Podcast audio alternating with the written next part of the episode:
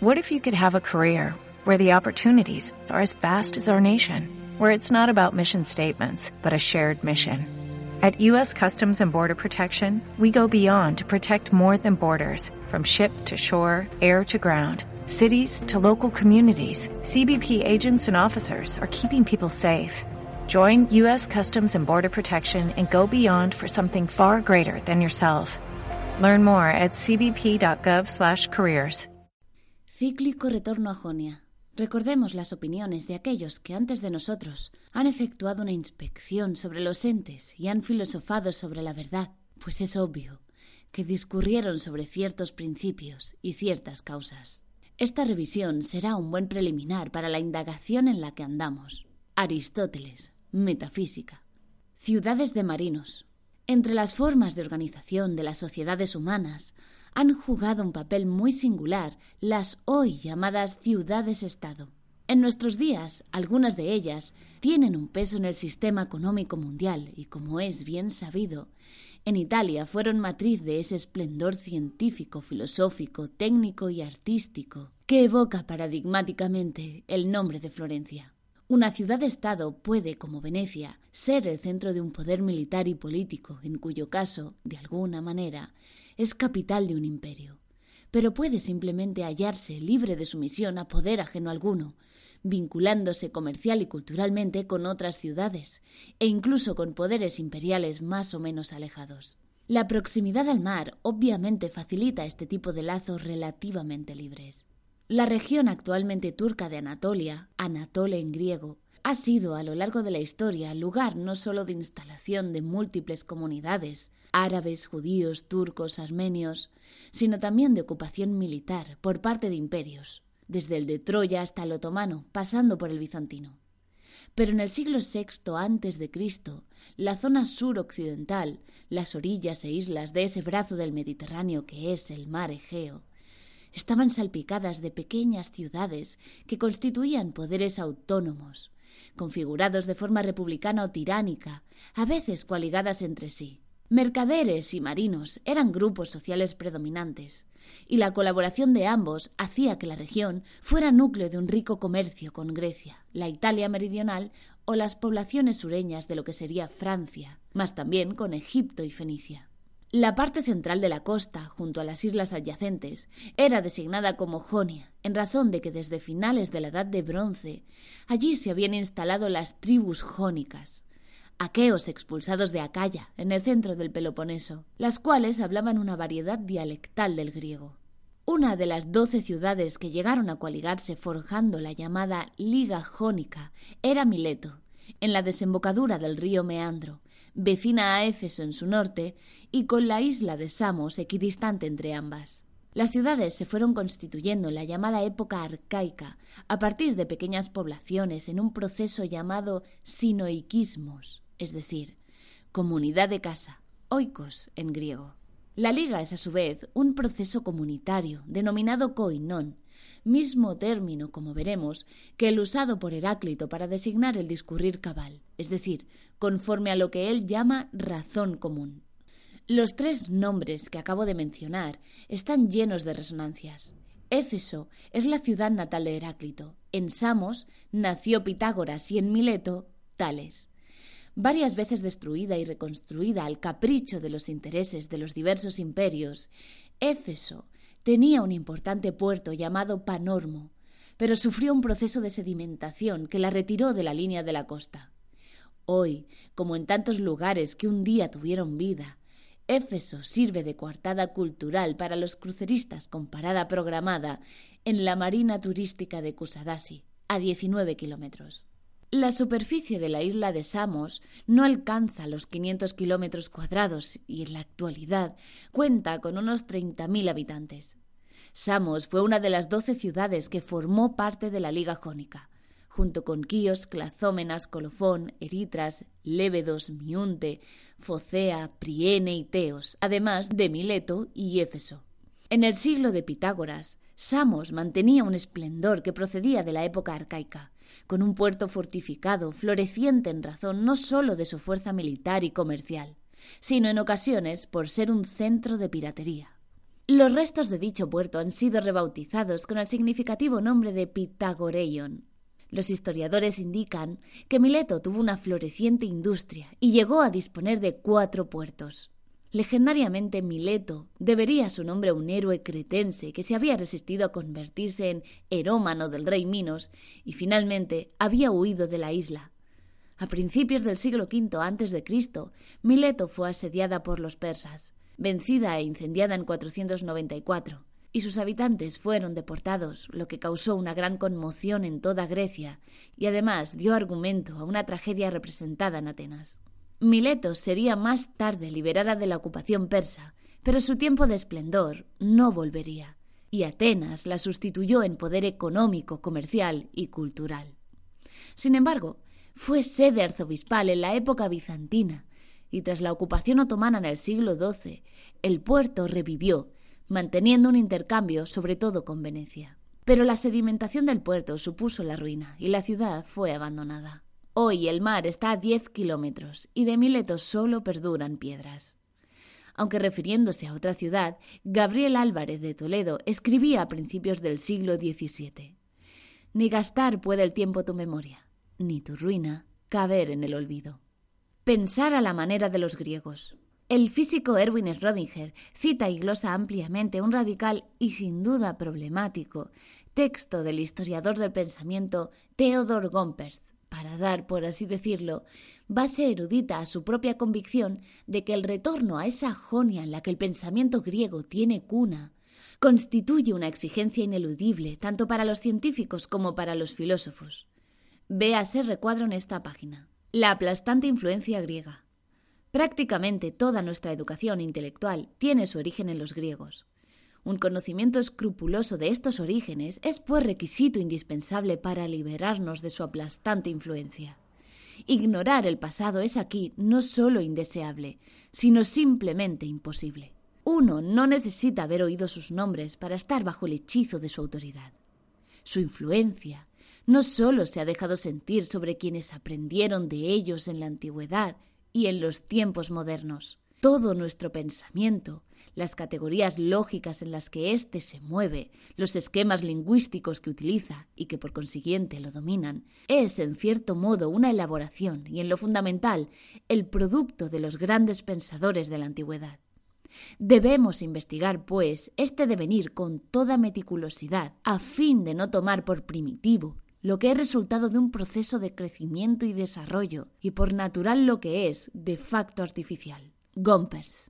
Retorno a Jonia que permitiría quizá recuperar la unidad de las capacidades y proyectos del espíritu humano, cuya parcialización le parece empobrecedora. Rodinger es un científico singular, un físico que se pregunta por las condiciones que han posibilitado el que haya en la historia de la cultura humana, precisamente, una disciplina como la física, y que para intentar responder decide sumergirse en los arcanos del pensamiento griego, llegando a interrumpir su docencia científica para dar unas lecciones recogidas bajo el título de La naturaleza y los griegos. Y a los argumentos de Gomperz, Rodinger añade alguno de sus propias alforjas, enfatizando el hecho de que entender qué pasó en Jonia es la primera condición para aquel que se interroga sobre el origen y la esencia de la actitud científica a mayor abundamiento, avanzo ya por mi cuenta, para aquel a quien preocupa dónde está la diferencia entre ciencia y filosofía. Rodinger coincide asimismo con Burnet, otro gran historiador del pensamiento antiguo, en que constituye una adecuada descripción de la ciencia el decir que en ella se trata de pensar sobre el mundo a la manera de los griegos y, en consecuencia, la ciencia no ha existido, excepto entre los pueblos que vivieron bajo la influencia griega. Es Rodinger. Obviamente, Rodinger no ignora que esplendorosas civilizaciones, ajenas a Jonia en el espacio y en el tiempo, han desarrollado prodigiosas técnicas que posibilitaron un sorprendente control del entorno. No ignora que antes de Tales de Mileto, en China y en Egipto, se había alcanzado un elevado conocimiento astronómico y matemático, y podrían multiplicarse los ejemplos. ¿Qué nos quiere, pues, señalar el gran físico cuando asume tan radical tesis? ¿Por qué se considera que tales Anaximandro, Anaxímenes, así como otros nombres que quizás menos importantes representan el verdadero nacimiento tanto de la ciencia como de esa singular disciplina que se designa con el nombre de filosofía. Obviamente, decir que dos cosas están involucradas supone asumir que son cosas diferentes, por lo cual la anterior pregunta remite a esta otra. ¿En qué no se confunde la filosofía con la ciencia, aunque esté íntimamente vinculada con ella? Leyendo autores, a los que más adelante me referiré, que se acercan al mundo jónico desde la historiografía filosófica, pero a veces también desde la ciencia, se tiene la impresión de que explican más bien el nacimiento de la ciencia que el nacimiento de la filosofía. En otros términos, parece relativamente fácil distinguir la ciencia tal como nosotros la entendemos no sólo de otras formas de aproximación a la naturaleza, sino incluso de otras formas de conocimiento de la misma, a saber las que se darían en Egipto, China o Mesopotamia. Pero surge la sospecha de que no llegamos a saber muy bien en qué consiste la filosofía. Es en cualquier caso una tesis ampliamente aceptada, aunque genere reacciones cuando se lleva a extremos, la de que en Jonia se fragua una de las más singulares peripecias de la razón humana, a saber, la simple conversión de interrogaciones vinculadas a exigencias prácticas en interrogaciones liberadas de toda función, cuya eventual respuesta podía tan solo satisfacer al espíritu. El entendimiento humano, a través de la comparación, el juicio, la deducción, la inducción y el silogismo, conceptualiza las cosas del mundo y gracias a ello puede eventualmente modificarlas, forjando tanto las técnicas necesarias a la subsistencia como las que tienen como objeto el confort o la belleza, es decir, tanto lo que nosotros llamamos técnica como lo que llamamos arte, designadas en griego por la misma palabra, tecné. Una interrogación determinada por exigencias prácticas puede dar lugar a conocimientos sofisticadísimos, de los cuales las técnicas de agrimensura en Babilonia o en Egipto pueden ofrecer una idea cabal pero solo en el paso a una interrogación que no tendría otro objetivo que la mera inteligibilidad, el entender por el hecho de entender, cabría ver el origen mismo de la ciencia, tal como la palabra resuena en boca de científicos que reconocen en la disposición de espíritu de los pensadores jónicos, forjados de hipótesis que de entrada sólo podrían despertar el escepticismo de sus contemporáneos.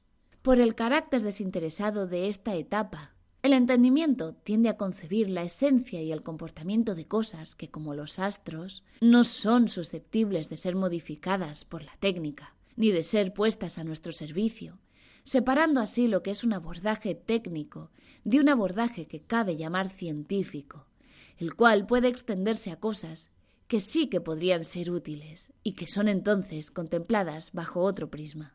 Así, tales habría tenido, como veremos con más detalle, razones muy serias para sostener que tras la aparente diversidad de los fenómenos hay un elemento común, que él denomina agua. Y tal sería el caso de Anaxímenes, cuando reduce las apariencias a fenómenos de condensación o de rarefacción de otro elemento primordial. En la actitud de ambos puede el científico de nuestro tiempo encontrar analogías con su propio proceder. Pero con el esfuerzo de estos pensadores prístinos, se está asimismo fraguando en Asia Menor una vía que, dispersándose por la Italia meridional o Tracia, acabará confluyendo en Atenas, y que constituye algo realmente sin precedentes, a saber, la filosofía, que es ante todo expresión de que el intelecto humano no se conforma. Esta no conformidad puede reflejarse esquemáticamente como exigencia de una actividad del intelecto irreductible a las dos etapas que acabo de considerar. Un aspecto importante de la segunda etapa, la ciencia, es que el entendimiento humano se apercibe de lo poco de fiar que en ocasiones son las percepciones inmediatas que tiene de la naturaleza y en consecuencia avanza sus propias hipótesis respecto a ésta. Pero ello no basta. Algo ha tenido que cambiar en la disposición misma con la que se contempla la naturaleza para que las bases de lo que nosotros llamamos ciencia y tras ello las bases de la filosofía sean posibles. Necesidad natural. El mundo es cognoscible y el conocimiento no altera lo conocido. La ciencia, tal como la entendemos, es ante todo y en cualquier caso de entrada el resultado de un conocimiento de la naturaleza. Pero nuestra relación con la naturaleza no tiene por qué estar determinada por un enfoque cognoscitivo. De hecho, tal enfoque presupone un postulado que está muy lejos de constituir una obviedad, a saber, precisamente, que la naturaleza es cognoscible. Cabe, en efecto, concebir una gran civilización que no se halle sustentada en el postulado, una civilización para la cual el fondo de la naturaleza sea algo reverenciable, sagrado, temible o protector, y ello precisamente por intrínsecamente ignoto. De ahí que Erwin Rodinger llegue a sostener una tesis ya por otros esbozada, pero que él asume con gran radicalidad, a saber, que la asunción del postulado relativo al carácter cognoscible del orden natural sería una singularidad, un rasgo definitorio de la civilización griega y en concreto de la Jonia, que constituye su matriz. Que la naturaleza sea cognoscible significa obviamente que no está sujeta a capricho, que rige en ella la necesidad. Traducción del término griego ananqué. Los jónicos saben que la naturaleza es necesidad. Intencionalmente evito expresiones como la naturaleza responde a una necesidad que podrían dar a entender que la necesidad es exterior a la naturaleza, que ésta obedece a la misma, pudiendo eventualmente no haberlo hecho. La naturaleza es para el jónico algo tan concomitante con la necesidad, que conocer la primera no es otra cosa que reflejar el entramado de la segunda. Los jónicos se ocupan de lo que determina todo acontecer, y en consecuencia, con ello se inicia la física, disciplina en la que, como es sabido, las conjeturas serán barremadas por el grado de adecuación a esta implacabilidad. Lo implacable de la necesidad natural no significa que el hombre no pueda modificar la secuencia de lo que acontece. La técnica consiste precisamente en esta potencialidad de intervención. Pero la técnica no hace sino actualizar una de las potencialidades de la necesidad. La técnica no interviene a la manera de los dioses. La técnica no lleva a cabo más que alguna de las cosas que la necesidad posibilita. La necesidad y la ley. La necesidad natural ha de ser distinguida de la ley, nomos, que determina el tipo de constricción que se fragua en la sociedad humana. La ley es el tejido que constituyen los múltiples vínculos entre hijos de la polis o ciudad, entre seres que son intrínsecamente ciudadanos, vínculos que difieren de los que se dan entre los individuos de las demás especies animales. No hay ciertamente ciudad, polis, sin ley, nomos. Habrá como mucho una ciudad con una ley amenazada o desquebrajada. Pero mientras haya un rescoldo de organización humana, la ley está presente.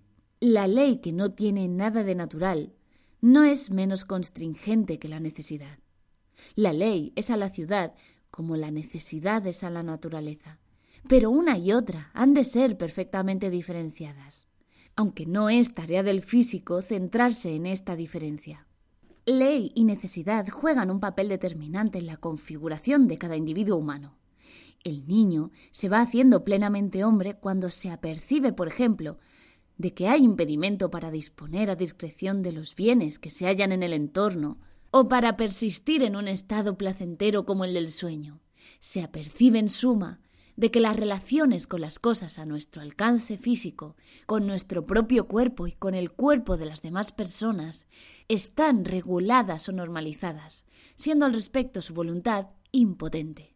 Pero paralelamente, hay en el desarrollo de cada individuo otro momento clave, el descubrimiento en el entorno de una alteridad, una resistencia a lo que él siente y piensa, una necesidad o constricción que nada tiene que ver con la que se da cuando el cuidador le impide seguir durmiendo o le fuerza a consumir tal o cual alimento. Descubre en suma que la naturaleza está regulada según principios, no coincidentes con las leyes que encuadran en la sociedad, pero que la hacen tanto más irreductible a su voluntad y deseo como lo forjado en esas mismas leyes.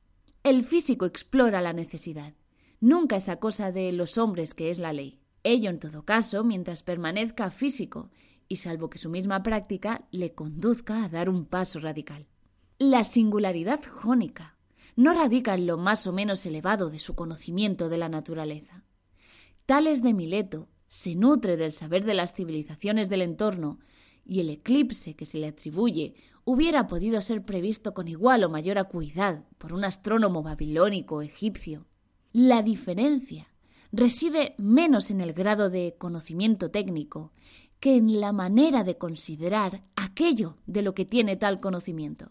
La asunción de que la necesidad rige en la naturaleza sustenta el postulado de que la naturaleza es cognoscible.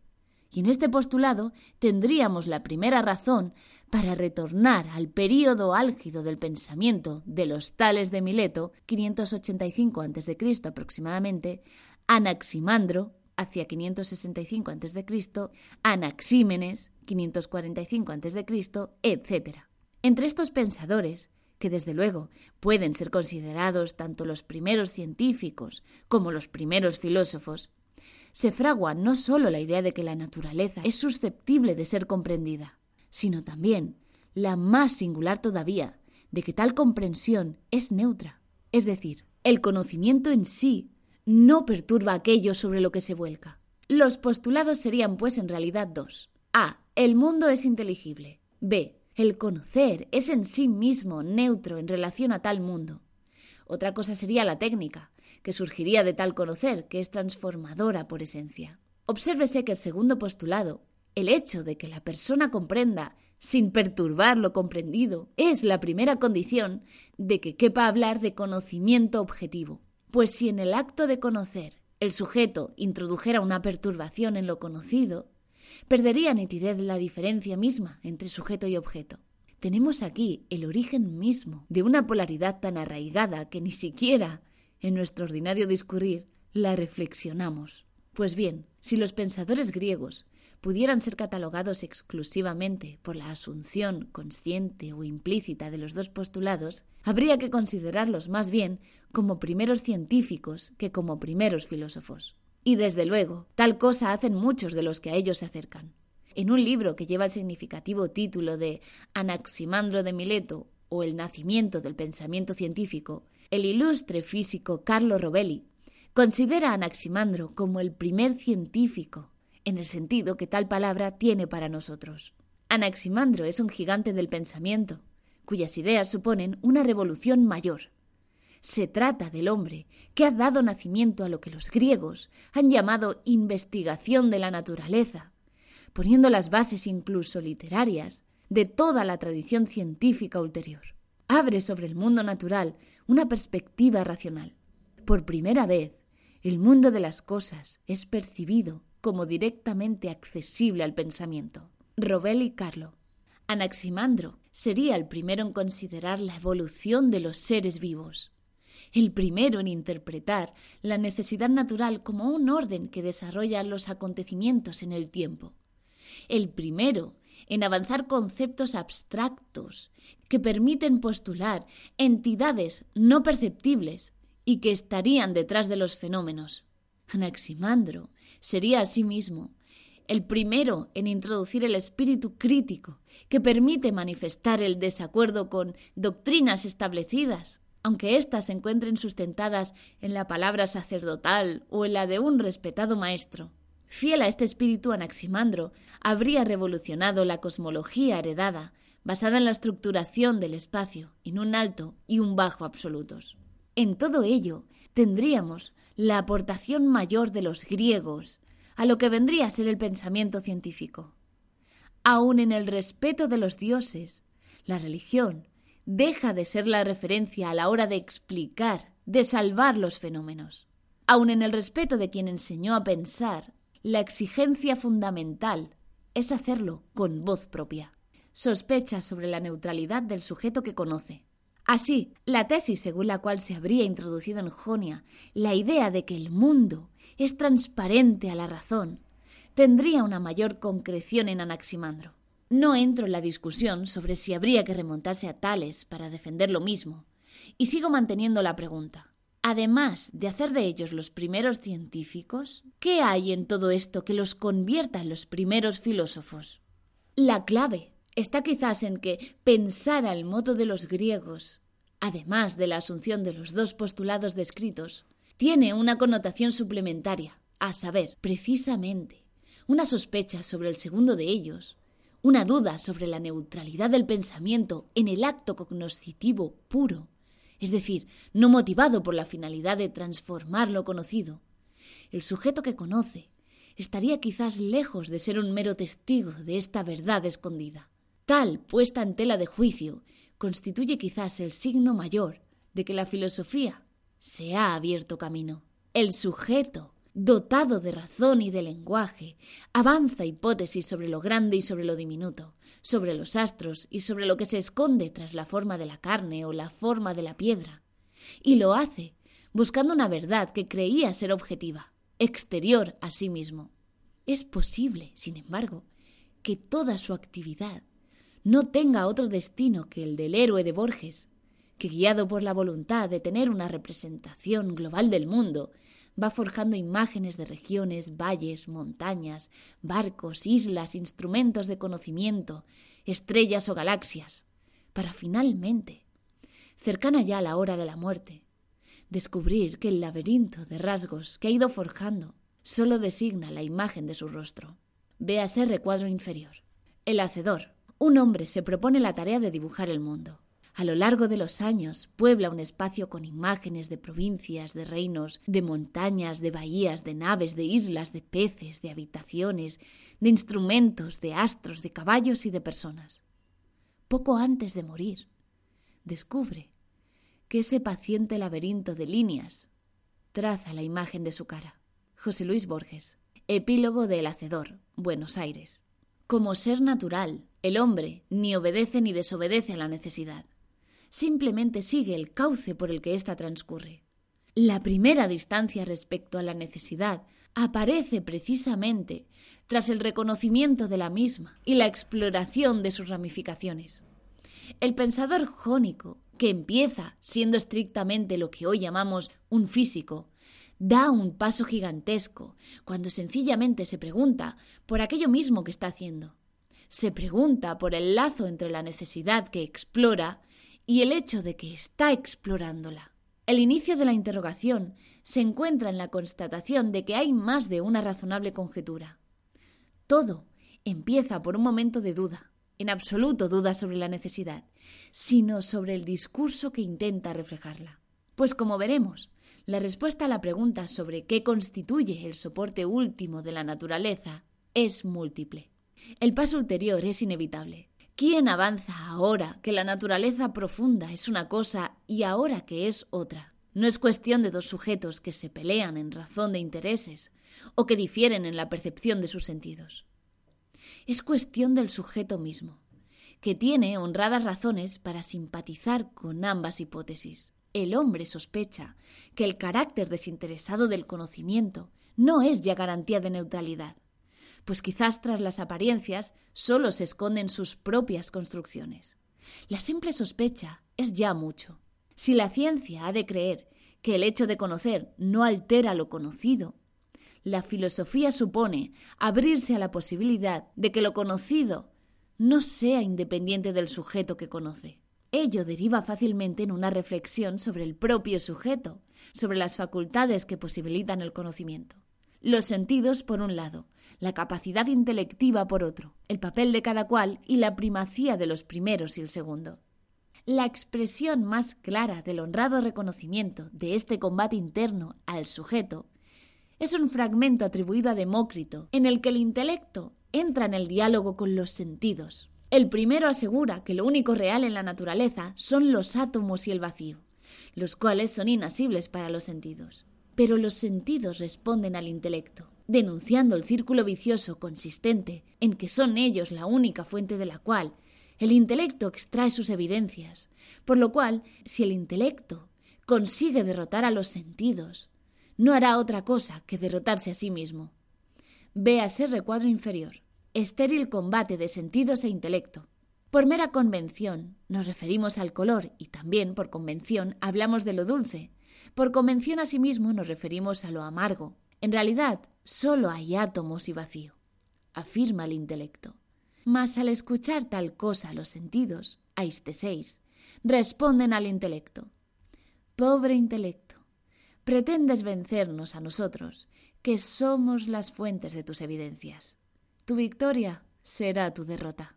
Hay que andar continuo a la hora de interpretar este texto, atribuido a Demócrito por Galeno, pues estamos dando un salto desde la Jonia de Anaximandro, Anaxímenes y sobre todo el primero de ellos, Tales, a la Tracia de mediados del siglo V a.C. y concretamente a Abdera, fundada por colonos procedentes de la ciudad jónica de Clazómenas y ciudad natal asimismo de Protágoras, discípulo quizás del primero. Épocas y lugares a las que separa, entre otras cosas, la eclosión de los pitagóricos, que ocuparían la parte central de esta reflexión. Es posible que el problema de la polaridad intelecto-sentidos no se plantee como primordial antes del propio Demócrito. Se trataría en todo caso de una expresión más de la reflexión que el sujeto hace sobre sí mismo y sobre su papel en relación a aquello que se presenta ante él. No se trata en absoluto de un debate entre algo que sería lo propiamente humano, el intelecto, y algo, por así decirlo, más ajeno, los sentidos. Nótese que la dificultad misma para ponerse de parte de los sentidos o del intelecto hace pensar que en el caso de los seres de razón, los sentidos están siempre impregnados de conceptos y viceversa. El intelecto sospecha que la naturaleza nunca es para él pura, que aquello que le ofrecen los sentidos está ya empapado de ideas y principios aportados por él mismo. Pero a ello se añade un segundo aspecto. Los sentidos parecen ofrecerle no solo información incompleta, sino también información falaz. Los sentidos no serían de fiar. Esta convicción constituyó quizás el punto de arranque del debate. Pero ¿cómo surgió? ¿Por qué cabe sospechar que los sentidos no solo dan información parcial, sino información poco segura? Los griegos se habían percatado de ello, considerando ciertas patologías. Al enfermo de ictericia, la miel se le antoja amarga. Un médico actual sabe que ello se debe a un exceso de bilirrubina y que un eventual tratamiento haría que se homologara a los demás. Pero pongamos en la situación de un curioso observador jónico que se encontrara en presencia de dos sujetos, uno de los cuales está afectado por la dolencia. El uno afirmaría que la miel es dulce y el otro que la miel es amarga. Suficiente para poner en duda la veracidad de los sentidos. Ejemplo que puede extenderse a otros en los cuales ni siquiera intervienen patologías. El primer sujeto contempla en el aire una barra. El segundo la contempla con su mitad oblicuamente sumergida en el agua. El primero dirá que es rectilínea y el segundo que está quebrada. Ambos asuntos harán que el observador se ratifique en la sospecha de que el testimonio de las sensaciones es poco de fiar a la hora de afirmar las propiedades objetivas de las cosas. Los interrogantes sobre esta poca fiabilidad de los sentidos no han dejado de estar presentes, teniendo quizás un momento álgido en la esplendorosa meditación que constituye el cartesiano discurso del método. Pero atengámonos a nuestro observador jónico, que por el momento conviene considerar como una persona simplemente dotada de curiosidad y sentido común. Constatando que para la mayoría de personas la miel es dulce, como lo son ciertas frutas, el observador empezará a razonar, buscará analogías entre aquella y estas descubrirá quizás un elemento común entre los componentes de la miel y los de la uva madura. Extenderá esta inspección a la pera o al higo, efectuará una generalización y como resultado de todo ello concluirá que aquello que produce en el paladar el sentimiento de dulzor corresponde a una propiedad objetiva de la miel, propiedad que en razón de su carencia el ictérico se ve en la imposibilidad de percibir. ¿Todo pues resuelto? No tan deprisa. Si nos fijamos en el entero proceso, vemos que se ha asistido simplemente a un cambio de testigo. Nuestro hombre ha efectuado un razonamiento, es decir, ha dado la prioridad a su capacidad de intelección en detrimento de su capacidad sensorial. Es en definitiva el intelecto el que atribuye a las cosas rasgos característicos, susceptibles o no de ser captados por nuestra capacidad sensorial. Tenemos aquí el embrión de aquello que a lo largo de la historia del pensamiento se ha conocido como la actitud racionalista, consistente en general en forjar una imagen del mundo en la cual el entendimiento es quien legisla. Atención, legislar supone que hay otro. No se trata, pues, de decir que sólo hay conceptos. Esta imagen puede, o no, tener la característica particular de hallarse matematizada, los pitagóricos serán los representantes paradigmáticos de tal tendencia. Pero en cualquier caso, supone un aminoramiento del peso de los sentidos, al menos por lo que al conocimiento se refiere, pues es difícil poner en tela de juicio la preeminencia de los sentidos, tratándose del cotidiano comercio con la naturaleza, y desde luego tratándose del placer o del dolor. El combate sentidos-intelecto se presenta como consecuencia de que en el propio sendero trazado por los pensadores jónicos, la interrogación sobre el ser de las cosas naturales dé paso a una interrogación que abarca también la cuestión del ser de razón, el ser del hombre. Y en ese momento de una reflexión que es el germen de la ciencia, estamos pasando a una reflexión que será la infancia de la filosofía. Cabe, pues, decir que las preguntas filosóficas surgen de una inquietud sobre las respuestas científicas.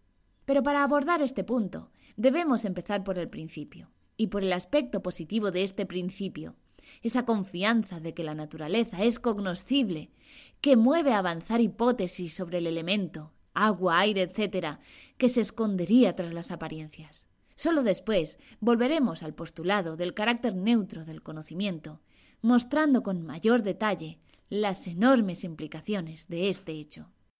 Búsqueda de la sustancia matriz. En el tercer capítulo del segundo libro de la Metafísica, que puede ser considerado como la primera historia de la filosofía y quizás también la primera historia de la ciencia, Aristóteles nos dice que los primeros pensadores no trataron de las cosas más que desde la perspectiva de su principio material. Véase el recuadro inferior. Los primeros que filosofaron. La mayor parte de los primeros que filosofaron no trataron de los principios de todas las cosas más que desde el punto de vista de la materia aquella sustancia de donde todos los seres derivan, de la cual proviene todo lo generado y a lo que se reduce todo lo que se destruye, persistiendo sin embargo esa sustancia misma a través de la diversidad de sus cambios. Ahí residiría, según ellos, el elemento y principio de los seres. El fundador de esta filosofía, considera el agua como primer principio. Llega a afirmar que la tierra descansa en el agua, idea a la que probablemente le condujo al observar que la humedad se encuentra en todas las cosas. No se puede considerar a Hipón entre los primeros que filosofaron, pues su pensamiento era muy vago. Anaxímenes y Diógenes afirmaron que el aire es anterior al agua y que es el principio de los cuerpos simples. Para Hipaso de Metaponto y Heráclito de Éfeso, el primer principio es el fuego. Para Empédocles, cuatro son los elementos, añadiendo la tierra a los tres ya mencionados. Anaxágoras de Clazómenas, sucesor de Empédocles, sostiene que el número de principios es infinito. Se ve así que todos estos filósofos han considerado sólo la materia, que para ellos es causa única. Se ve así que todos estos filósofos han considerado sólo la materia, que para ellos es causa única. Aristóteles, Metafísica. Situemos la afirmación en su contexto. Aristóteles acaba de decirnos que para constatar la existencia de los seres han de considerarse cuatro causas. Sea el caso de una silla corriente. La madera de la que está hecha sería su causa material. El carpintero que trabaja la madera sería la causa eficiente. Causa formal es la idea o concepto de silla, que preexiste en la mente del carpintero y se materializa mediante el trabajo de éste. En fin, la causa final es la función a la que está destinada la silla y que en principio constituye. En cierta medida, sobre todo si nos atendemos a las entidades artificiales, Aristóteles apunta aquí al problema que más arriba es esbozado sobre la relación y la eventual prioridad entre lo que en la silla procede del intelecto, la idea, concepto o forma, y la materia que percibimos a través de los sentidos. A su juicio, los primeros filósofos no tomaron en cuenta más que la causa material, es decir, partieron de la inmediata percepción a través de los sentidos y se ocuparon de determinar la esencia de lo percibido. El lector obligado, quizás en sus años de bachillerato, a memorizar dinastías de filósofos, como se memorizaba la de los reyes godos o los austrias, se dirá que aquí falta al menos uno. Y es en efecto sorprendente que entre Tales y Anaxímenes, Aristóteles no sitúe a Anaximandro dada la relevancia que se le ha otorgado por historiadores, no sólo del pensamiento filosófico, sino también, como hemos visto, del pensamiento científico. Falta algún otro nombre de primerísima fila, como es Parménides, que sin embargo será considerado por Aristóteles en las páginas que siguen. Pero vayamos a los que sí están, o por mejor decir, a una parte de los que están, por obvias razones derivadas de las características de este libro. Fijémonos en que, con excepción del siciliano Empédocles de Agrigento, nacido hacia 495 a.C., y el también oriundo de la Italia meridional y paso hacia 500 a.C., todos los mencionados son oriundos de la costa de Anatolia. Tales en Egipto, la matemática y la libertad. En el último cuarto del siglo VII a.C. nace en Mileto Tales. Antes de entrar en las consideraciones que aquí interesan, conviene señalar que la profesión que le permitía ganarse la vida estaba muy vinculada al evocado hecho de que Mileto fuera una próspera ciudad de navegantes. En efecto, se dice de él que se dedicaba al comercio marítimo y que en razón de ello recorrió múltiples países, lo que le permitiría llenar sus alforjas con importantes conocimientos sobre las técnicas, costumbres, leyes y creencias de otros pueblos, todo muy útil para el espíritu de alguien que llegaría a ser uno de los siete sabios de Grecia. Sea leyenda o no, es importante recordar lo acontecido en uno de sus viajes a Egipto. Tales brinda a los sacerdotes egipcios una manera de calcular la altura de una pirámide estableciendo una analogía de proporción entre, por un lado, la longitud de la sombra de su bastón respecto a la del bastón mismo y, por otro lado, la de la sombra de la pirámide respecto a esta. Para ello se sirvió del teorema, llamado de Tales en Francia en el siglo XIX, según el cual si dos rectas cualesquiera son cortadas por rectas paralelas, entonces los segmentos que el corte determina son proporcionales. En realidad, lo utilizado por tales sería un enunciado que constituye la aplicación del anterior al caso particular de los triángulos, el cual viene a decir una línea paralela a cualquiera de los lados de un triángulo dado determina los otros lados o sus prolongaciones segmentos proporcionales. Volvemos inmediatamente a este asunto, pero me parece oportuna una pequeña digresión aristotélica sobre qué pasaba en Egipto cuando Tales impresionó a su auditorio. Egipto, nos dice Aristóteles, fue el primer lugar donde las matemáticas pudieron desplegarse gracias a que allí existía un grupo social que se hallaba liberado del trabajo. Estos privilegios no eran otros que los sacerdotes. Vale la pena transcribir aquí el párrafo de Aristóteles, situando el contexto. Véase recuadro en la página siguiente. Los sacerdotes matemáticos. Tratándose de la vida práctica, la experiencia no tiene menor valor que el conocimiento técnico. Y el hombre con experiencia tiene más éxito que el que domina la teoría, pero no tiene experiencia. Y sin embargo, todos pensamos que el conocimiento y la intelección son cosa más bien del técnico, y que éste es más sabio que el mero hombre de experiencia, y ello en razón de que conoce la causa, la cual el primero ignora. Y así, cuando las técnicas proliferaron, unas al servicio de las necesidades de la vida, otras con vistas al recreo y ornato de la misma, los inventores de las últimas eran con toda justicia considerados más sabios, dado que su conocer no se subordinaba a la utilidad. Mas sólo cuando tanto las primeras técnicas como las segundas estaban ya dominadas, surgieron las disciplinas que no tenían como objetivo ni el ornamentar la vida ni el satisfacer sus necesidades, y ello aconteció en los lugares donde algunos hombres empezaron a gozar de libertad. Razón por la cual las matemáticas fructificaron en Egipto, pues la casta de los sacerdotes no era esclava del trabajo.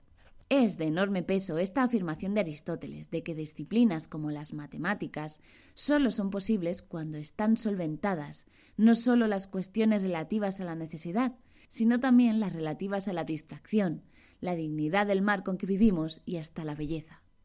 Importantísima es asimismo la declaración de que solo en condiciones de libertad pueden los humanos acceder a esta última etapa.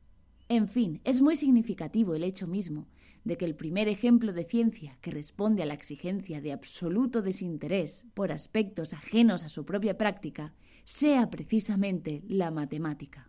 Desde luego, somos tan poco fieles a la concepción aristotélica del saber como algo en lo que el hombre encuentra su realización y que en consecuencia ha de valer por sí mismo, que precisamente la matemática es socialmente concebida como mero instrumento para disciplinas con finalidades prácticas e incluso instrumentalizada al servicio de la jerarquización de los estudiantes, asunto este que merecería una reflexión.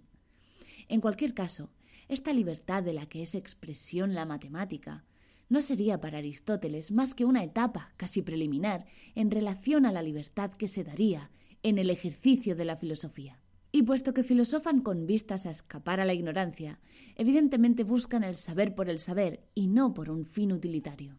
Y lo que realmente aconteció confirma esta tesis, pues sólo cuando las necesidades de la vida y las exigencias de confort y recreo estaban cubiertas, empezó a buscarse un conocimiento de este tipo, que nadie debe buscar con vistas a algún provecho. Pues así como llamamos libre a la persona cuya vida no está subordinada a la del otro, así la filosofía constituye la ciencia libre, pues no tiene otro objetivo que sí misma. Aristóteles, Metafísica. Es esencial este vínculo entre la filosofía y la libertad. Puede ser considerado libre aquel al que nada impide actualizar las facultades para las que está dotado por naturaleza, el pez al que nada le dificulta nadar o el águila al que despliega su vuelo. Libre será también el hombre que actualiza plenamente su condición de ser de razón, y si esta libertad se expresa para Aristóteles en la práctica de la filosofía, ello supone que la filosofía no es algo contingente, sino la expresión de que una potencialidad esencial de nuestra naturaleza se está llevando a cabo. El día se hará noche. Volvamos ahora al relato que sitúa a Tales en Egipto, alumno de matemáticas aventajado hasta el punto de provocar el estupor de sus maestros calculando la altura de la pirámide. Decía que Tales no utilizó directamente el teorema que lleva su nombre, sino la aplicación del mismo al caso particular de los triángulos. Los historiadores de la matemática señalan que Tales no ofreció demostración de dicho teorema, o al menos no fue conocida, puesto que la primera que tenemos se debe a Euclides. Además de la medición de la altura de la pirámide, muchas otras son las hazañas atribuidas a Tales en el campo de la matemática. La más famosa tiene un fuerte carácter literario, pues se trata de la previsión de que el día se hará noche, cuya verificación en un agónico conflicto contribuirá precisamente a que se busque una sutura. Así al menos cuenta Herodoto el eclipse de sol que tuvo lugar en 585 a.C. Véase el recuadro en página siguiente. El testimonio de Herodoto. De este principio, no queriendo después Aliates entregar a los escitas, a pesar de las reclamaciones de Ciáxares, se originó entre lidios y bledos una guerra que duró cinco años, en cuyo tiempo la victoria se declaró alternativamente por unos y otros. En las diferentes batallas que se dieron, hubo una nocturna en el año sexto de la guerra que ambas naciones proseguían con igual suceso, porque en medio de la batalla misma se les convirtió el día repentinamente en noche, mutación que Tales Milesio había predicho a los jonios, fijando el término de ella en aquel año mismo en que sucedió. Entonces lidios y medos, viendo el día convirtiéndose en noche, no sólo dejaron la batalla comenzada, sino que tanto los unos como los otros se apresuraron a poner fin a sus discordias con un tratado de paz. Los intérpretes y medianeros de esta pacificación fueron Siemnesis el Cilice y Labineto el Babilonio, los cuales no sólo les negociaron la reconciliación mutua, sino que aseguraron la paz, uniéndolos con el vínculo del matrimonio, pues ajustaron que Aliates diese a su hija Arienis por mujer a Astiages, hijo de Ciaxares, entre estas naciones las ceremonias solemnes de la Confederación vienen a ser las mismas que entre los griegos, y sólo tienen de particular que haciéndose en los brazos una ligera incisión, se lamen mutuamente la sangre. Su conocimiento de las regularidades de las órbitas celestes había permitido a Tales hacer previsiones como esta, en las que no hacía sino prolongar las efectuadas en Babilonia y Egipto. Es objeto de discusión el grado de precisión de Tales respecto al día y la hora del eclipse, habiéndose incluso conjeturado que sólo pudo prever el año, pues prever un eclipse solar exige poderosos medios geométricos y trigonométricos de los que la ciencia no dispuso sino años más tarde. Pero con independencia del grado de conocimiento y del grado de acuidad en sus cálculos, la actitud, la disposición de espíritu de Tales difiere de la de sus predecesores en un punto importante. La observada regularidad en las órbitas, que ha permitido prever la ocultación del Sol, no constituye un hecho aislado expresión de una azarosa confluencia o de la intervención de los dioses u otras potencias ignotas. Si hemos llegado a conocer en esta ocasión, es porque, como hemos visto, en general se admite que el mundo es cognoscible. Y aunque el fenómeno pudiera ser vivido como signo de malfario, no puede atribuirse a un dragón que se comió el sol. Aunque de hecho no tengamos más que un conocimiento parcial, la naturaleza en los cuerpos celestes, como la naturaleza en nuestro entorno, responde a una necesidad intrínseca, que se traduce en movimiento de los astros, en emergencia de seres, en transformación o en destrucción. La naturaleza no es un conglomerado dispar sin principio de interna organización. La variedad de las cosas de la naturaleza constituye, por el contrario, un mundo, un cosmos, término griego para designar el orden. Atribuir a la naturaleza un poderoso principio de ordenación interna, liberar a la naturaleza de la arbitrariedad, además de otorgar la confianza para efectuar razonables previsiones, abre el paso a una pregunta. ¿Cuáles son esos principios? Ha de enfatizarse el hecho de que la pregunta solo tiene sentido en base a la exclusión de las hipótesis míticas. Si la naturaleza estuviera sometida a los dioses como en los poemas de Homero, los principios de regularidad ahora contemplados podrían ser sustituidos. La búsqueda de principios firmes solo tiene sentido porque se presupone que los hay. Y para ceñirse a un ejemplo, si alguien sostiene que una determinada sustancia constituye un invariante universal que da soporte a la inmensa diversidad de los fenómenos, es porque está convencido de la necesidad de que haya efectivamente un invariante universal. Observación que me da la ocasión de abordar el otro aspecto por el cual Tales de Mileto es conocido y que nos aproximará a la tesis propiamente ontológica de Tales pues por impactante que pueda ser el cálculo del valor de la pirámide a los ojos de los sacerdotes egipcios, y por paralizados de estupor que quedaran los combatientes ante la ocultación del sol, las determinaciones de las que se ocupa el tales matemático no son en modo alguno para él la esencia profunda de las cosas.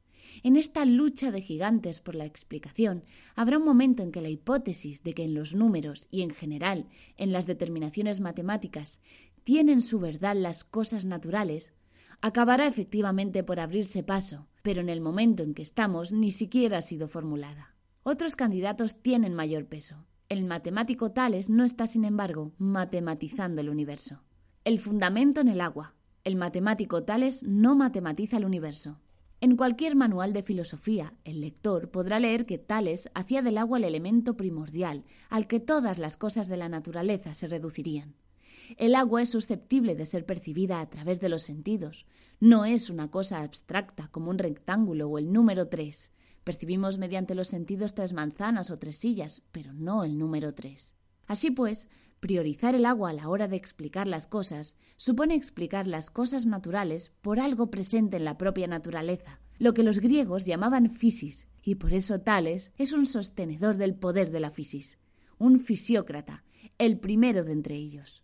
Y aquí una precisión. Al parecer no fue Tales, sino su discípulo Anaximandro, el que introdujo en el vocabulario el término arqué, que cabe traducir por origen o fuente, y que tendría un peso enorme en los escritos científicos y filosóficos posteriores.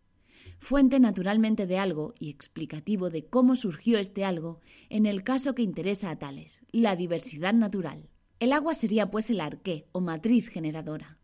Nótese que esta toma de partido en favor de un elemento físico a la hora de explicar el mundo, a la hora de fijar un invariante en la enorme diversidad de los fenómenos, no es consecuencia de que Tales de Mileto no hubiera alcanzado un nivel técnico suficiente para buscar tras los fenómenos algo de tipo matemático, cosa que precisamente harán los pitagóricos, abriendo una vía que tendrá enorme peso en la ciencia posterior, pero también en la filosofía.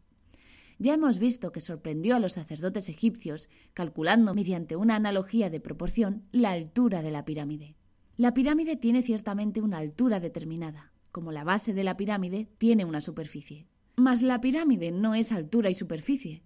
La pirámide es ante todo piedra, piedra tallada y ajustada a otras tallas de piedra en conformidad a exigencias matemáticas, pero piedra, al fin y al cabo, tras la cual, para tales, se encuentra el agua, como se encuentra el agua detrás de la tierra y, en última instancia, detrás de la vida.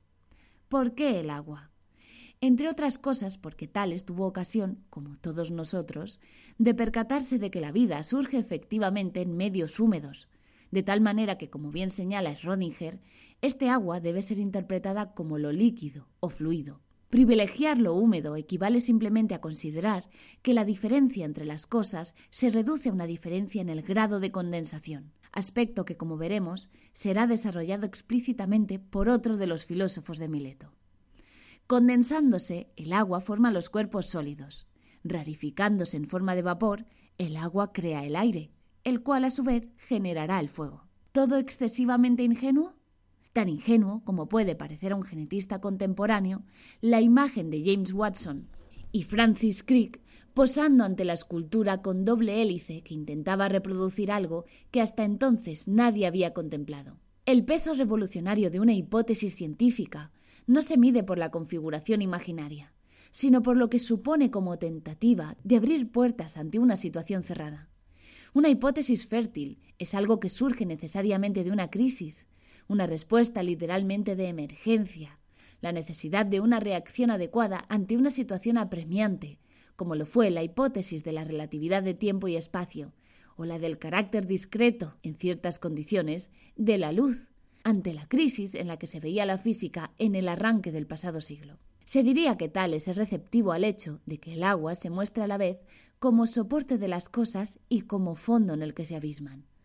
Percibiendo que la madera no se sumerge en el agua, Tales aventura que la tierra flota en ese elemento como un pedazo de madera. Se ha evocado al respecto la isla de Delos, que en el mito se desplaza sin rumbo hasta el nacimiento de los gemelos Apolo y Artemisa. No faltarán a la imaginación otros ejemplos que ponen de relieve la tendencia a reconocer en el agua el fundamento. Baste con evocar esa singular pulsión que supuso simplemente erigir en la laguna la ciudad de Venecia. Combate sobre el poder del agua.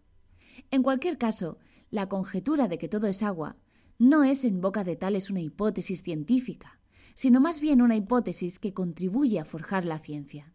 Jean-Pierre Bernard ha puesto de relieve todo lo que este pensamiento debe a las civilizaciones anteriores, Babilonia y Egipto en primer término. Sin la eclosión de resultados experimentales parciales que se dio en estas civilizaciones y sin asimilación de los mismos, tales no hubieran nunca podido avanzar sus propias tesis.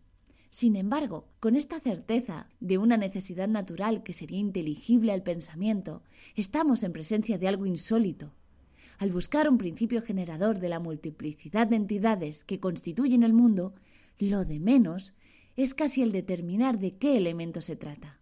Y de hecho, Tales no hará más que abrir un debate al respecto, que, ciertamente de manera sofisticada, se prolonga quizás hasta nuestros días. Lo importante es la convicción de que hay algo que efectivamente está en los cimientos, algo sobre lo cual todo reposa, algo a lo que nuestro discurrir intenta aproximarse, algo que exige hacer alguna conjetura, aunque no hay seguridad absoluta de que acertemos, cosa que ya se encargarán de señalarnos. Es un lugar común de la historiografía que la cultura griega es ante todo una cultura de la palabra, palabra sopesada tras pasar el filtro del juicio del otro. La discusión gusta por ella misma, y para facilitarla se puede llegar a exacerbar la propia posición, a fin de que el contrario no pueda dejar de sentirse interpelado. Ello es incluso perceptible hoy en día. Se diría que ese amor por la confrontación no guerrera puesta de manifiesto en los juegos deportivos, se manifiesta también como rivalidad oratoria sobre asuntos de lo más diverso, incluidos los teóricos, que precisamente por no estar vinculados a intereses inmediatos, se prestan quizás con particular acuidad.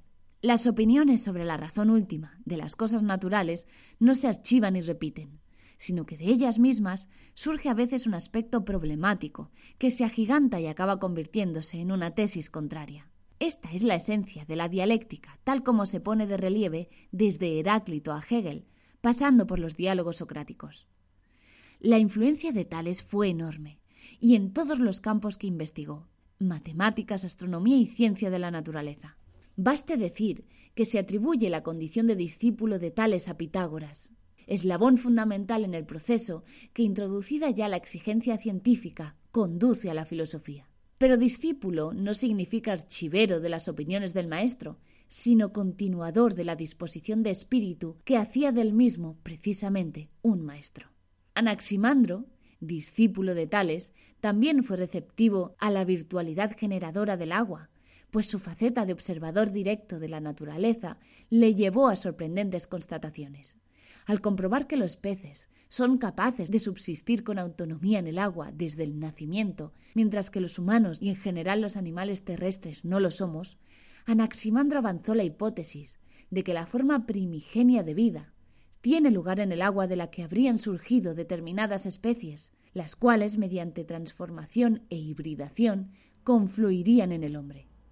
Se trataría de una generación espontánea, idea que no ha dejado de estar presente hasta prácticamente Luis Pasteur. De pasada, ¿qué otra cosa creer? ¿Qué otra alternativa cabía? De hecho, Pasteur no dice que la vida solo puede surgir de vida previa. Sería la historia del huevo y la gallina, sino que esta condición es inevitable en las circunstancias ambientales que caracterizan nuestro entorno actual, circunstancias que nada tienen que ver con las que imperaban en la época primigenia. En cualquier caso, se atribuyen a Anaximandro fantasiosas historias de un ancestro marítimo que nos habría mantenido en su seno hasta depositarnos en la tierra una vez fuéramos ya capaces. Platón y muchos otros se han mostrado críticos hasta el sarcasmo con esta teoría, mas si hacemos abstracción de los aspectos más pintorescos, ¿no cabría ver una suerte de premonición de ciertas hipótesis científicas hoy perfectamente respetables? Sin embargo, por mucho que Anaximandro fuera sensible al poder generador del agua cuando se trata de las especies vivas, tiene múltiples razones para no otorgar a este elemento el peso que le otorgaba Tales. La primera razón se vincula a las tesis astronómicas que separan a Anaximandro de Tales. La segunda consiste, grosso modo, en el pensamiento de que precisamente por ser algo en sí mismo bien determinado, perfectamente acotado en su identidad, no es fuego, ni tierra, ni aire, el agua no puede estar en el origen de la limitación y determinación en la que consisten las cosas, el origen de lo que tiene límite y forma. De un elemento primordial se generan las cosas, empezando por el resto de elementos, nos dice Tales. Sin embargo, la certeza de esta jerarquía entre los elementos no se impone. Cabe preguntarse, ¿por qué el agua y no el fuego, el aire o la tierra? Y en efecto, la discusión, como veremos, no está al respecto cerrada. Anaxímenes preferirá el aire y más tarde Heráclito se decidirá por el fuego. Ahora bien, en lugar de privilegiar a uno de los elementos, ¿no cabe suponer que tienen origen en algo que difiere de todos ellos? Las cosas en nuestro entorno se muestran como una determinada composición de agua, tierra, fuego y aire. La diferencia entre estos es la diferencia última. No confundir los elementos constituye el acto más elemental de diferenciación. Mas entonces, aquello a lo que los elementos se reducen no puede ser diferenciado carece de límite, término o fin, peras en griego, que les separe, es no limitado o infinito, apeiros en griego, donde el a inicial es privativo. La hipótesis de que el fundamento ha de ser no limitado, no finito, es la consecuencia directa de la insatisfacción que procura la tesis de que un elemento concreto, el agua en el caso de tales, es el origen de los demás. De alguna manera, se trata del cuestionamiento de la hipótesis del maestro que cabe esperar de un discípulo digno. La razón que busca precisamente un fundamento para lo identificado y determinado acabaría así postulando una suerte de caos en el que todo se hallaría confundido. Aristóteles, que como ya dije, es la fuente principal de información sobre estos autores y uno de los pensadores de la historia más radicalmente opuestos a la afirmación del infinito, hará a esta tesis una crítica radical. Aristóteles coincide con Anaximandro en que lo infinito, lo carente de término o límite, es ciertamente inasible a los sentidos, pero difiere de éste al sostener que tampoco puede ser aprehendido por el intelecto. Infinito es así una palabra para designar lo irracional, lo que no tiene logos, es decir, razón o concepto. Pero aquí, dos siglos antes de la fundación del Liceo, 336 a.C., por Aristóteles, estamos en otra atmósfera. El infinito de Anaximandro puede ser comprendido como una suerte de causa material susceptible de ser formalizada. ¿A qué o a quién se debería esta formalización? Aunque respecto a las especies vivas se ha evocado ya la idea de generación espontánea, no parece que los textos permitan deducir si Anaximandro tenía un pensamiento preciso al respecto, y me conformaré con dejar en pie la pregunta. En cualquier caso, el debate no se acaba ahí. El infinito será reemplazado, aunque ciertamente para resucitar después bajo otras formas. Pero hay un segundo aspecto en Anaximandro que conviene considerar. Tales había imaginado que la Tierra tiene un soporte que la mantiene, un inmenso océano en el que simplemente flota. Pero Anaximandro considera inútil dar a la Tierra este soporte. Del otro lado de la Tierra hay exactamente lo mismo que vemos sobre nosotros, es decir, un espacio en el que se hallan estrellas y planetas. La Tierra es en esta inmensidad un cuerpo de forma cilíndrica. ¿Es muy importante que Tales haya dicho cilíndrica y no esférica? Carlo Rovelli enfatiza el hecho de que la Tierra tampoco es una esfera sino un elipsoide, algo achatado en sus polos y de hecho más bien una pera, puesto que el polo norte está menos achatado. La importancia de Anaximandro residiría en gran parte en esta conjetura de que bajo la Tierra no hay otra cosa que lo que nosotros observamos, algo que la astronomía china, sabia en tantos aspectos, no habría logrado avanzar. Cierto es que el mero sentido común puede inducir a esta hipótesis. El Sol desaparece y vuelve a aparecer en el otro extremo al día siguiente. Debe pues pasar por algún lado. Si vemos a un hombre desaparecer tras una casa y reaparecer al otro lado, es que hay un lugar de paso tras el edificio, dice Rovelli. Pero a esta idea elemental se opone una segunda que también lo es. Las cosas no reposan en la tierra, caen. ¿Cómo puede pues la tierra sostenerse si en nada reposa? El agua de Tales suponía al respecto una indiscutible ventaja, que dejaba sin embargo en suspenso cantidad de otros fenómenos. Pero quizás no hay que extrañarse tanto de que algo carente de soporte, la tierra para el caso, sin embargo no llegue a caerse. Robelli sostiene que la pregunta ¿por qué la tierra no cae? puede ser reemplazada por la siguiente. ¿Por qué la tierra habría de caerse? Aristóteles sintetiza perfectamente esta teoría de Anaximandro en el Tratado del Cielo, añadiendo, véase recuadro en página siguiente, inmediatamente una crítica y dando su propia explicación. ¿Por qué la Tierra habría de moverse? Ciertos pretenden que la Tierra debe su estabilidad a la indiferencia. Esto es lo que entre los antiguos profesaba Anaximandro. Una cosa ubicada en el centro y que mantiene idénticas relaciones con todos los puntos extremos no se halla más inclinada al movimiento hacia lo alto o hacia lo bajo que hacia los lados. Además, le sería imposible efectuar al mismo tiempo un movimiento en direcciones opuestas. Debe, pues, permanecer inmóvil. La explicación es sin duda fina y elegante, pero no tiene nada de verdadero. Aristóteles, de Caelo. Aristóteles no soporta siquiera la idea de vacío, y por ello ni siquiera se plantea la cuestión de que la Tierra no caiga en el vacío. La estabilidad del planeta Tierra se explicaría por su teoría de los lugares naturales, que no puedo aquí ni esbozar. Pero nuestro problema no es ahora la crítica de Aristóteles a sus predecesores, sino la batalla que se da en el seno de estos. El discípulo Anaximandro parece ganar al maestro, Tales. La hipótesis del agua como soporte cosmológico pierde peso y la conjetura de un espacio vacío como marco gana enteros, provisionalmente. Lo profundo es el aire. Soy más estoy. Respiro. Lo profundo es el aire. Jorge Guillén.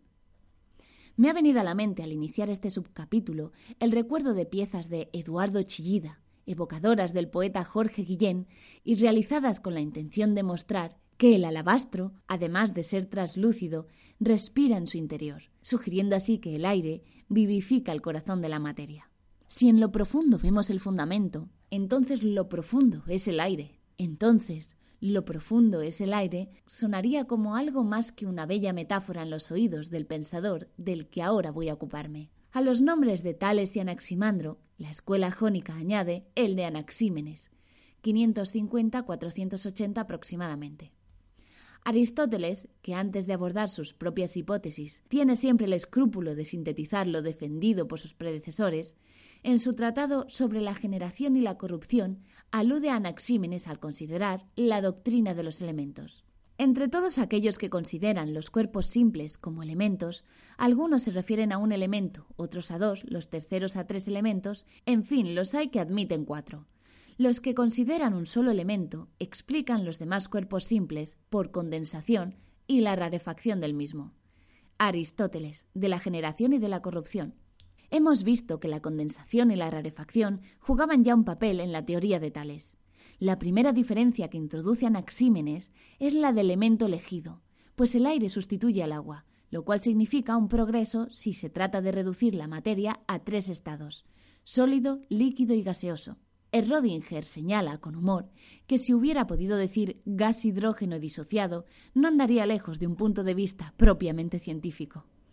La condensación para nosotros describe el fenómeno físico por el cual un gas pasa a un estado sólido y, en principio, no ha de confundirse con el de licuefacción, consistente en que ese gas pase al estado líquido, aunque a veces se use también condensación para designar este fenómeno. La rarefacción es, por el contrario, la disminución de la densidad. Pues bien, Anaxímenes explica la emergencia del fuego por rarefacción del aire, mientras que el agua y la tierra surgirían también a partir del aire, aunque por condensación, con grados intermedios en la formación de niebla y nubes. Señalaba más arriba que una de las razones por las que Anaximandro puede ser considerado un precursor de la ciencia es su audacia al derribar convicciones arraigadas. El mérito de Anaxímenes va por otro lado. Su teoría de la condensación y la rarefacción es en parte heredada, pero la novedad es que la aplica a cosas físicas concretas. Se sirve de ella, por ejemplo, para explicar la diferencia entre granizo y nieve. El primero sería una solidificación del agua que se ha desprendido de las nubes, mientras que la nieve se forjaría en el seno de las nubes mismas. Pero estas modalidades de condensación y rarefacción son ya secundarias, respecto a las que hacen surgir el agua o el fuego mismo a partir de lo único subsistente, que es el aire. Las transformaciones del aire revelan una diferencia complementaria, que acabará teniendo un gran peso. Podemos contar las unidades de granizo y hasta eventualmente los copos de nieve, pero no podemos contar unidades de hielo. Así pues, la naturaleza, como metamorfosis del aire, adopta a veces la forma de lo discreto y a veces la forma de lo continuo. Lo discreto es aquello que permite responder a la pregunta ¿cuántos? Así, con paciencia, podremos responder a preguntas sobre cuántos granos de arroz o cuántos granos de arena, cosa que no tiene sentido respecto a algo que se presenta bajo forma de continuo, o al menos no lo tuvo hasta la matemática que surge a caballo entre los siglos XIX y XX. No tiene sentido preguntarse cuántos son los puntos de un segmento de una línea o cuántas son las líneas de la superficie de una mesa. Se abre así una vía de problemas que tendrá dos vertientes. Por un lado, la problemática de los atomistas. Por otro, la reflexión pitagórica. Atomistas y pitagóricos diferirán a la hora de dar respuesta a la interrogación sobre la esencia escondida de lo que se manifiesta a nosotros en la naturaleza. Tendrán, sin embargo, un punto en común, a saber que en ambos casos lo discreto parece alcanzar una prioridad. Prioridad matizada en el primer caso, pues si los átomos a los que se reduce toda sustancia física son cuantificables, el vacío en el que los átomos se insertan no lo es. Prioridad radical en el caso de los pitagóricos, pues no solo lo discreto es más fértil que lo continuo a la hora de explicar las cosas de la naturaleza, sino que lo continuo mismo se intenta explicar a partir de lo discreto. Intento por otra parte fallido, asunto esencial que volveremos a encontrar más adelante. Nótese que el problema de lo continuo y lo discreto estará también en el centro de las preocupaciones de la escuela de Elea, sobre todo en las célebres paradojas del discípulo de Parménides, Zenón, quien se detuvo a mostrar la imposibilidad de explicar hechos empíricos, tanto si afirmamos que la naturaleza responde a una estructura continua, Aquiles no alcanzará a la tortuga, como si responde a una estructura discreta. La flecha, detenida en un instante, no conseguirá salir del arco. Pero esta eclosión del pensamiento eleata será ulterior, entrado ya el siglo V a.C., y de ella me ocuparé más adelante. Una última observación. El misterio en el que bañan la vida de Anaxímenes y sus textos, arrancados a la luz por Diógenes Laercio, deja abierta la puerta a que el término aire sea visto como una metáfora de lo etéreo, el soplo o el alma, en cuyo caso todo procede del aire y todo retorna al mismo, tiene una connotación muy diferente, y el aire sería no solo aquello que sostiene la apariencia de las cosas naturales, sino también el fundamento de los asuntos humanos. Every day, we rise, challenging ourselves to work for what we believe in. At U.S. Border Patrol, protecting our borders is more than a job, it's a calling. Agents answer the call working together to keep our country and communities safe. If you're ready for a new mission, join U.S. Border Patrol and go beyond. Learn more at cbp.gov/careers.